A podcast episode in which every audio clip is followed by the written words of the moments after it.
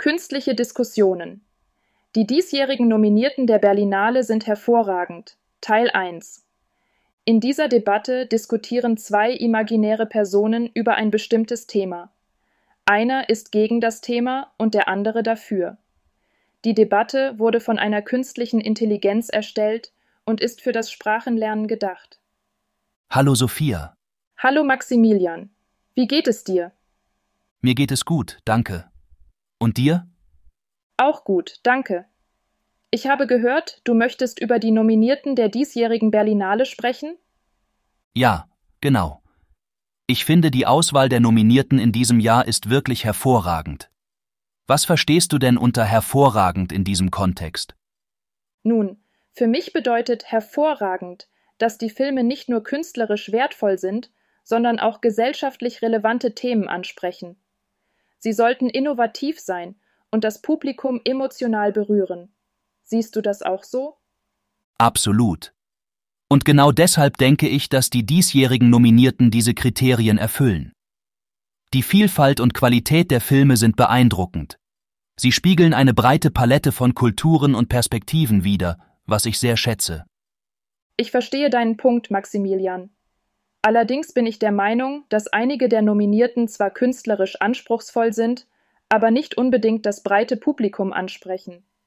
Manche Themen sind sehr nischig und sprechen nur eine kleine Zielgruppe an. Das ist ein interessanter Einwand, Sophia. Aber ist es nicht gerade die Aufgabe eines Filmfestivals wie der Berlinale, auch solche Nischenfilme zu fördern und einem breiteren Publikum zugänglich zu machen? Diese Filme bringen frische Perspektiven und Innovationen, die die Filmindustrie bereichern. Das stimmt schon, aber ein Filmfestival sollte auch darauf achten, dass seine Auswahl ein breiteres Publikum anspricht.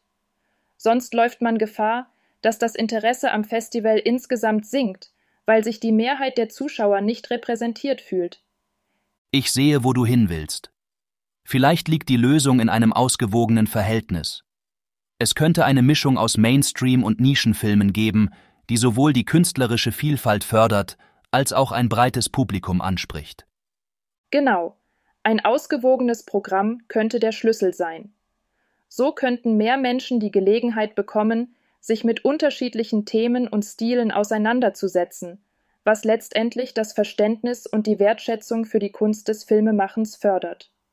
Und vielleicht könnte die Berlinale auch Diskussionsrunden und Workshops anbieten, um die Brücke zwischen den Filmemachern und dem Publikum zu schlagen. Das würde helfen, die Relevanz der nischigeren Themen besser zu vermitteln. Das ist eine großartige Idee. Solche Formate könnten dazu beitragen, dass das Publikum einen tieferen Einblick in die kreativen Prozesse erhält und die Bedeutung hinter den weniger zugänglichen Werken besser versteht. Es scheint, als hätten wir einen gemeinsamen Nenner gefunden. Ein vielfältiges Programm, das sowohl herausfordernde als auch zugänglichere Werke umfasst, könnte die Berlinale noch attraktiver und bedeutungsvoller machen. Ja, ich stimme dir zu. Es ist wichtig, dass ein Filmfestival wie die Berlinale ein breites Spektrum an Filmen präsentiert und gleichzeitig Bildungsangebote schafft, um das Verständnis und die Wertschätzung für die Kunstform zu vertiefen. Ich bin froh, dass wir diese Diskussion geführt haben.